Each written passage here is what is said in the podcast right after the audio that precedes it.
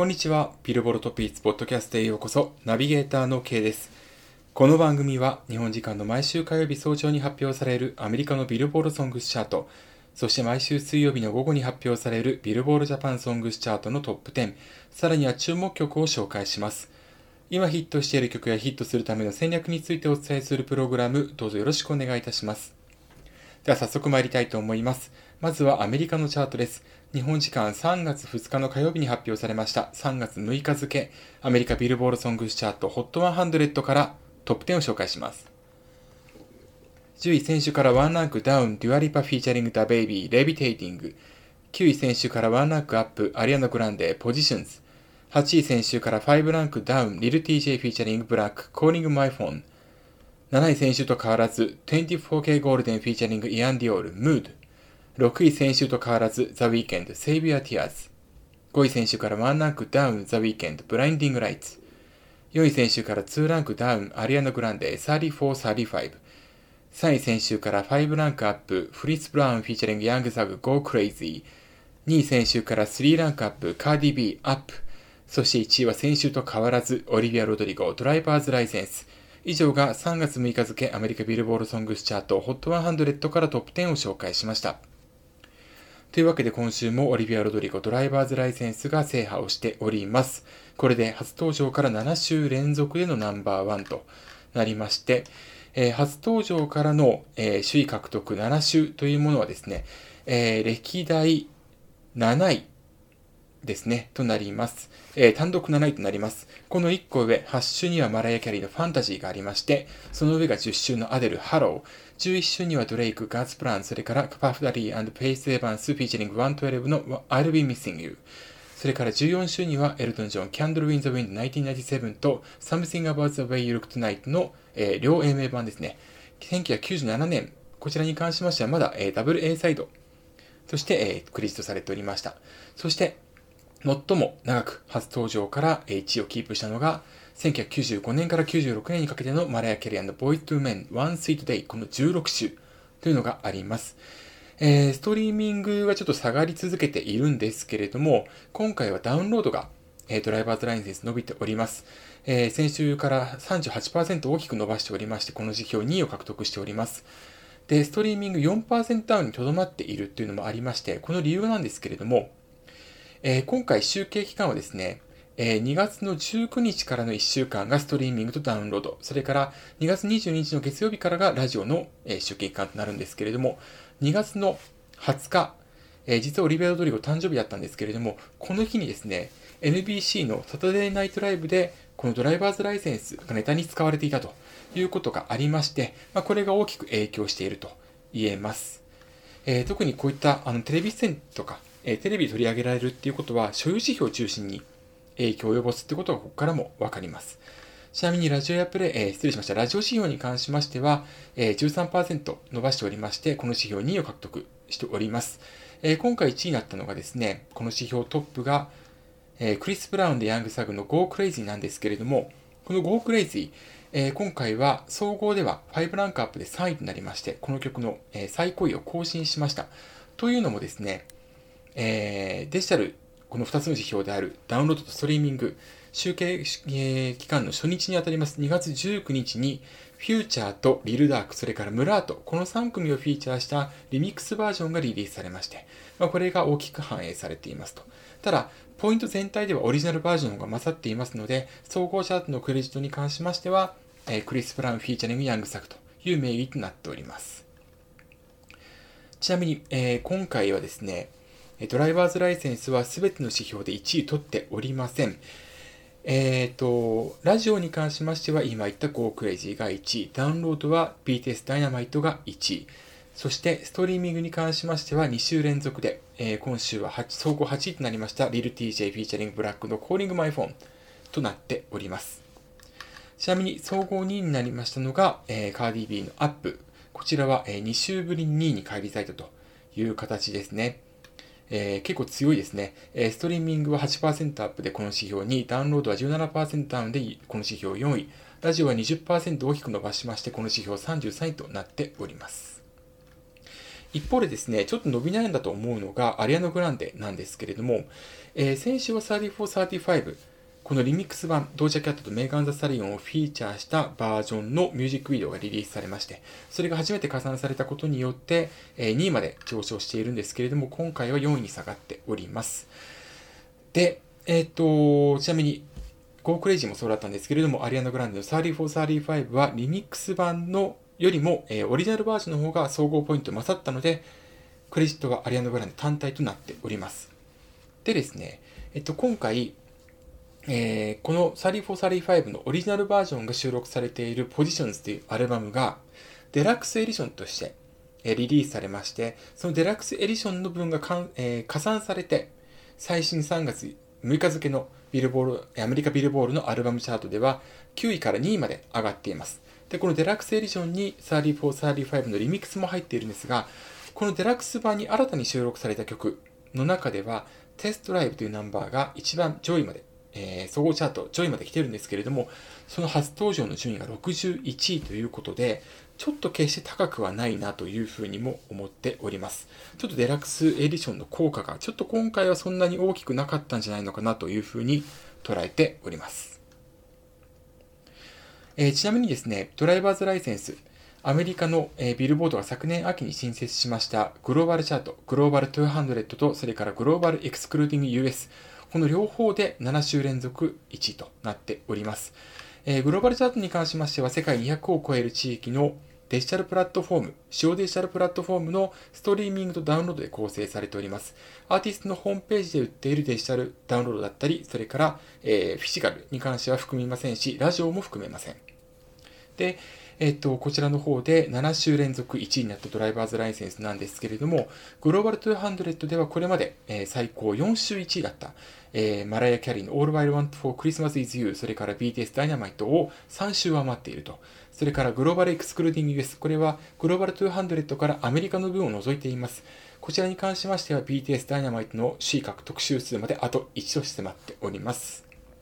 ちなみに、両方のチャートで2位になったのが、 The Weeknd の Save Your Tears。こちらは両方のチャートで最高位を更新するという形です。また、えっ、ー、と、このグローバルチャートにおける日本のアーティストの順位、ちょっとチェックしていきますと、3月6日付のグローバル200では、えー、15ランクダウンで56位に Ado うっせぇわ、4ランクダウンの59位に YOASOBI 夜に駆ける、21ランクダウンの69位に優里ドライフラワーが入っております。それからグローバルエクスクルーディング US に関しましては、20位が前週から4、4ランクダウンで Ado うっせぇわ、25位が前週から5ランクダウンで YOASOBI 夜に駆ける、27位に先週から9ランクダウンで優里ドライフラワー、51位は前週と変わらず YOASOBI 怪物、58位は先週から37ランク大幅ダウンです。 Awesome City、あ、失礼しました。大幅アップです。大変失礼いたしました。 Awesome City Club、忘れな。この58位というのは最高位を更新しています。69位は前の週から5ランクダウンでディッシュ、猫。こちらグローバルチャートはアメリカのチャート同様にオリジナルバージョンとリミックスバージョンを合算しています。それから72位には前の週から9ランクダウンでイブ、開会期間。85位に初登場は20、ポッピンシェイキンそして96位には前の週から9ランクダウンでリサ・ホムラとなっております。以上が3月6、えー、3月6日付ですね、失礼いたしました。アメリカビルボードソングスチャート、それから、えー、アメリカビルボードのグローバルチャート、2つについて紹介しました。では続いて日本のチャートに行きたいと思います。こちらは3月3日水曜日に発表されました3月8日付ビルボードジャパンソングスチャート HOT100 からまずはトップ10を紹介していきます。10位先週から2ランクダウンリサ・ホムラ。9位先週と変わらず Awesome City Club 勿忘。8位は初登場7分の22僕が持ってるものなら。7位が先週から6ランクダウン、 SixTONES、僕が僕じゃないみたいだ。6位前週と変わらず、 YOASOBI、夜に駆ける。5位選手と変わらず、BTS ダイナマイト。4位前週から36ランクのアップ、 Official髭男dism、Universe。4位前週からワンランクアップ、 Ado うっせぇわ。2位前週からワンランクアップ、優里・ドライフラワー。そして1位は初登場、 Kis-My-Ft2、Luv Bias。以上が3月8日付、 Billboard Japan ソングスチャート HOT100 からトップ10を紹介しました。さて、えっ、ー、と、今週もですね、えシングル CD セールスに強い曲、えー、その初週セールスに強い曲が総合で1位となっておりまして、これでですね、1月25日付のジャニーズ WEST 週間うまくいく曜日以来7週連続でシングル CD セールストップの曲が1位を、総合でも1位となっております。で、新たな1位になったのが Kiss-My-F2 Love Bias なんですけれども、こちら、えー、シングル CD セールス21万7880枚、それで、え、ポイントは25,324となっておりまして、こちらは前作の、えー、エンドレスサマー、こちら昨年9月28日付で1位になっているんですけれども、こちらですね、ポイント18,176、えー、CD セールスも18763ということで、大幅に上がっています。で、これはですね、えっと、火曜ドラマ、TBS の火曜ドラマですね、オーマイボス恋は別冊で、この主題歌に選ばれているってこともありまして、で、この枠の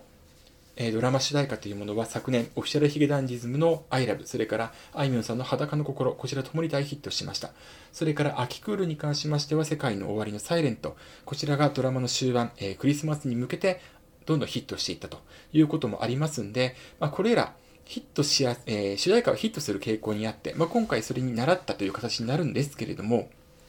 えー、ちょっとですね、気になるのは、今言った、まあ、昨年の要は5週以上放送されたドラマの主題歌いずれもヒットしましたけれども、こちらが強かったのは、ストリーミングですとか、それから動画再生が強かったということが理由になっています。一方で、ラブバイアスに関しましては、えー、ダウンロード、ストリーミングともに解禁されていません。まあ、動画に関しましては、ショートバージョンで、え、アップされておりまして、今週も15位と高い位置をキープしているんですが、えー、まあ、来週これがどうなるかによって判断をしなければいけないんですけれども、ちょっとこの点、来週の動向が気がかりっていうのが正直なところです。未だにデジタル解禁していないので、この辺がどうなるかというのをちょっと注視していかなければいけないなというふうに思います。ちなみに、えー、先週1位でした SixTONES、僕が僕じゃないみたいなんですけれども、今週はトップ10キープして7位なんですけれども、えー、こちらポイントはですね、前の週に比べて19.2%、要は8割以上ダウンしています。ジャニーズ事務所所属歌手の中では、だいたい10%から20%が、えー、シングル CD セールス加算2週目における総合ポイントの前週比なので、どちらかといえば高い方なんですけれども、まあ、あとはアイドルの中では極めて高い方なんですが、ちょっとこの辺気になるなというところではあります。あとですね、えっと、この Kiss-My-2 ラブバイアスなんですが、CD リリースが2月の24日の水曜日なんですが、基本フラゲ日は前の日火曜日、ところが今回の集計期間、2月22日からの1週間に関しましては、2月23日火曜日が天皇誕生日で祝日だったので、フラゲ日が月曜日になりました。つまりシングル CD セールスが1週間丸々加算されたということになりますので、ももしかしたらそれで今回のセールスが、え、前作エントレスサマーに比べて、まあ、3万7000枚増えた理由と言えるのかもしれません。来週の動向をちょっとチェックしてですね、えーまあ、フィジカルセールス主体にどこまで上昇、えー、上位をキープできるか、こちら注視していきたいなというふうに思います。まあ、ちなみにジャニーズ事務所属歌手でいきますと、来週ですね、えー、発売、今これ録音してるの3月3日ですが、3月10日にリリースされる KAT−TUN のロア、えー、3月の22日付のビルボールジャパンソングスチャートで、まあ、上位進出予想されますけれども、このロアがですね、えー、CD リリース日にこの表題曲と、それから配信専用のカップリング曲を、えダウンロード、それからストリーミングで解禁するということがアナウンスされております。で、この曲がジャニーズ事務所所属歌手にとっては初めてダウンロード、ストリーミング、それから CD、さらには、えー、ミュージックビデオ、まあ、ショートバージョンですが、この4つすべてを満たす。で、かつ CD リリース日までにデジタルを解禁する。まあ、えっ、ー、と、同じ日ですですけども、厳密に言えば、という曲となるわけです。まあ、ですから、こちらの動向も注目するとともに、まあ、その成功次第では、どんどんどんどん配信っていうことが増えていくかもしれません。できれば、例えばこのラブバイアスだったり、それから、えー、非常にあの、評判のいい、えー、セクシーゾーンの Right Next to You、これらの曲が配信リリースされたならば、どんどんチャートのインパクトを残したんじゃないのかなというふうに思っております。まあ、この辺については、えー、ブログ今音毎日書いておりますけれども、えっ、ー、と、今週後半に、えー、書こうかなというふうに思っております。でトップ10を見てみますとですね、えっ、と、実は、これ先週、えっ、と、言ったんですけれども、10位の、えポイント数が、先週、過去最高を記録しました。7446ポイント記録したっていうふうにお伝えしたんですけれども、実は今週さらに上回りまして、103ポイントプラスの7549ポイントとなっております。つまり、いかに上位が、えー、すごくポイントを稼いでいるか、ハイレベルな戦いになっているかということがここから理解できると思います。ちなみに、えー、11位の20ポッピンシェイキン、12位の夜遊び怪物、えー、これが、えー、あ、失礼しました。11位のポッピンシェイキンが7000ポイント台、それから12位の夜遊び怪物、13位の星野源創造、14位の夜遊び群青、こちらが6000ポイント台となっています。で、順位は変わらないんですけれども、夜遊び群青に関しては、実はですね、非常にポイントを大きく伸ばしております。まあ、というのも、えー、集計期間のですね、金曜日に2月26日金曜日にザ・ファーステイク。こちらで、えこの群青という曲が披露されたことが、えこの曲のポイント増加に大きく貢献しました。なんと、ポイント前週比は30.8%のプラスとなっております。で、ミュージックビデオも、あ、失礼しました。動画再生指標も24位から3位になっておりますし、えー、ツイッターも先週は100位未満、300位圏内だったのが16位まで上昇しているのは、まさにこのザ・ファーステイ効果というふうに言えるんですが、まあ、それでもツイッター16位っていうことは、いかに、えー、ツイッター指標を見るとですね、上位が固定されているか、まあ、もしくは、えー、アイドルだったりが強いかということがよくわかります。まあ、この辺は以前から、えー、ブログ今音の方で紹介しておりますので、よかったらチェックしていただきたいと思います。で、その中にありまして、あえっ、ー、と、オーサムシティクラブの忘れ名は、えっ、と、テレビ出演があったんですけども、ポイント若干、ね、こちら落としているんですよね。えっと、ポイント前週比に関しましては、忘れないに関しては、えー、98.2%、まあ、微減という形となっております。で、一方でですね、えっと、ポイントをちょっと大きく落としている曲が、有利ドライフラワーなんですね。えー、ポイントはですね、14,980から11,898に大きく落としております。ポイント前週比は79.4%、つまりは2割以上落としているんですね。えー、今週3位に上がった後、うっせぇわに関しましても、ポイント前週比84.3%なんですが、ま、より落としているという結果となっております。で、これ何が影響しているか、まあ、これは推測の域を出ないと言いますか、えー、ところもあるんですけれども、今回の集計期間中に、えー、ん？前の週ですかね、えっと、ミュージックビデオがショートバージョンになってしまいました。これ前の週ですね。えっと、集計期間でいうところの。で、これがですね、大きく影を落としてるんじゃないのかなというふうに思われます。っていうことを実は自分もあのブログ今音で書きました。えっと、音楽分析、チャート分析を行っている朝さんという方がいらっしゃるんですが、その朝さんがですね、えっと、この2月16日にミュージックビデオフルバージョンからショートバージョンにしたっていうことを、えっと、紹介、日曜日、えっと2月28日の日曜日に、まあ、ツイッターで紹介をされておりまして、まあ、そこからいろいろ調べていったところですね、なるほどと、おそらくこれが原因で大きくポイントを落とすきっかけになっているんじゃないのかなというふうに、えこちらも捉えております。えっと、ダウンロードに関しましては、2週続けてポイントは2割以上落としているんですが、で、えっと、ストリーミングに関しては5、えー、5.9%再生回数を落としているんですね。で、実はこのストリーミング再生回数、えっと、10位の再生回数も実はこれまで最高記録今回更新をしているので、まあ、その中にあって再生回数をちょっと大きく落としたのは、えー、気がかりな部分でもあります。で、これ落とした理由っていうのは、まあ、えっと、流行がもしかしたら、えー、過ぎつつあるのかもしれないってこともあるのかもしれないんですけれども、それ以上にさっき言ったように YouTube のに上がっているミュージックビデオ、こちらをショートバージョンにしたことによって、再生回数が明らかに落ちているってことが朝さんも指摘されています。で、これがですね、おそらくはミュージックビデオを見ていいなと思った方が、例えばダウンロードだったりストリーミングに遷移するってことが減ったんじゃないのかなというふうに推測します。まあ、これはあの自分ブログで、えー、と3月1日付月曜日に指摘をしたんですけれども、まあ、その通りに近い形になったんじゃないのかなというふうに思います。で、これ、えっと、まあ、もしかしたらこのミュージックビデオ、ショートバージョンした理由が、えっと、コメントで指摘された方がいらっしゃったんですが、ディレクターズガット版が紹介、えー、今度出るから、まあ、それまでの間に、ショートバージョンに差し替えたんじゃないのかなというふうに、まあ、捉えてる。という、そういうコメントを見たんですけれども、まあ、だったら、えっと、ディレクターズカット版が出た段階で差し替えればいいし、もしくは2つ出せばいいっていう話だけなので、これ本当にあの、ショートバージョンした理由っていうのは本当によくわからないですね。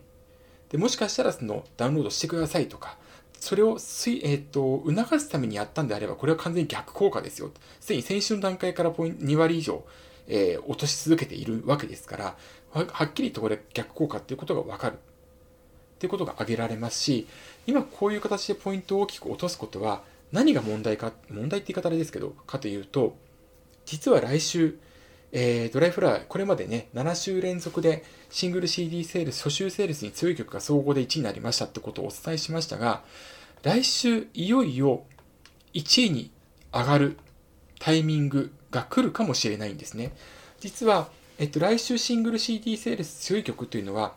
えー、挙げられるとすれば、 BEYOOOOONDS の激辛 LOVE という曲になるんですけれども、おそらくこれ、この曲と、それから宇多田ヒカルさんの、えー、エヴァンゲリオンの映画のテーマソングで、まあ、急遽、えー、リリースが、えー、再度アナウンスされました、 One Last Kiss という曲があるんですけれども、まあ、この2曲かなとシングル CD セールスが強いとすれば。ただ、 BEYOOOOONDS に関しましては、1年半ぶりのシングル CD リリースでありますし、しかもこのコロナ禍においては、イベントを組めないっていうことがありますので、そうなるとですね、本当にシングル CD セールスが読めないっていうことがあるんですね。で、えっと、シングル CD セールスに関しましてはですね、えっと、まあ、この BEYOOOOONDS に関しましては、えー、メガネの男の子というデビュー曲が2019年の秋に出たんですが、この曲1位取ることができなかったんですね。で、この時はですね、シングル CD セールスが、えー、9万以上売り上げていたんですけれども、ポイント全体ではですね、えー、9622ということで、CD セールス2万7000ほどえー、少なかった三代目 JSOUL BROTHERS from EXILE TRIBE フィーチャリングアフロジャックのスカーレットにポイントでは300ポイント近い、えー、300ポイント以上の差をつけられて、えー、首位を逃しているんですね。でも今回、まあ、仮にですね、えー、CD セールス10万枚いったとして、まあ、そうするとポイント1万くらいですから、とまあ、一応そう推測ができますんで、そうなると、もしかしたら、えー、ドライフラワー1位取れる可能性というのは高いのかもしれないんですが、ちょっとここに来てポイントを大きく落としてきているのは気がかりですね。もし来週も2割ポイント総合で落とすということがあれば、えー、そうなるとポイントはですね、1, 2と1万を切るわけですから、まあ、こうなると C を取れないまま2止まりになってしまうんじゃないのかなというふうに思います。ですから、ドライフラワーが行うべきことは、本当に至極単純になんですけれども、えー、ミュージックビデオを早々にフルバージョンに戻すことが、まず第一として求められるんじゃないのかなというふうに捉えております。えー、ちなみに、まあ、これ録音しているのがですね、えー、3月3日水曜日なんですけれども、夕方5時の段階では、まだこのドライフラワー、えー、ショートバージョンのままになっておりますので、ちょっとこの辺がどうなるのか、えー、動き、ちょっとこちらの方も、えー、ラブバイアスともども注視、まあ、注目というよりは注視という言葉がぴったりなんですが、えー、していきたいなというふうに思っております。えー、本当にあの、こういった策、まあ、デジタル解禁しないとか、もしくはデジタルを解禁しても、まあ、十分に、えー、十分な状況ではない、環境ではないということは、まあ、実際にチャート上面損をしているし、もっと言えばその、まあ、以前からずっとそのデジタルを解禁していないんであれば、まあ、それはそのまま仕方ないっていうふうに捉えられるかもしれないんですけれども、でもやっぱり、えー、接触したいっていう方にとっては、信頼度にも関わる問題じゃないのかなというふうに捉えておりますし、まあ、この点をずっとブログイマウトの方ではずっと唱え続けていますので、えー、ぜひともラッシャー以降のブログチェックしていただければなというふうに思っております。というわけで以上、えー、こちら3月8日付ビルボールジャパンソングスチャート HOT100 からトップ10を紹介しました。以上がアメリカのビルボール、それからビルボールジャパンのソングスチャートチェックでした。えー、でしたということで、ビルボールトップイーツポッドキャスト、また来週お会いしましょう。ここまでのお相手は K でした。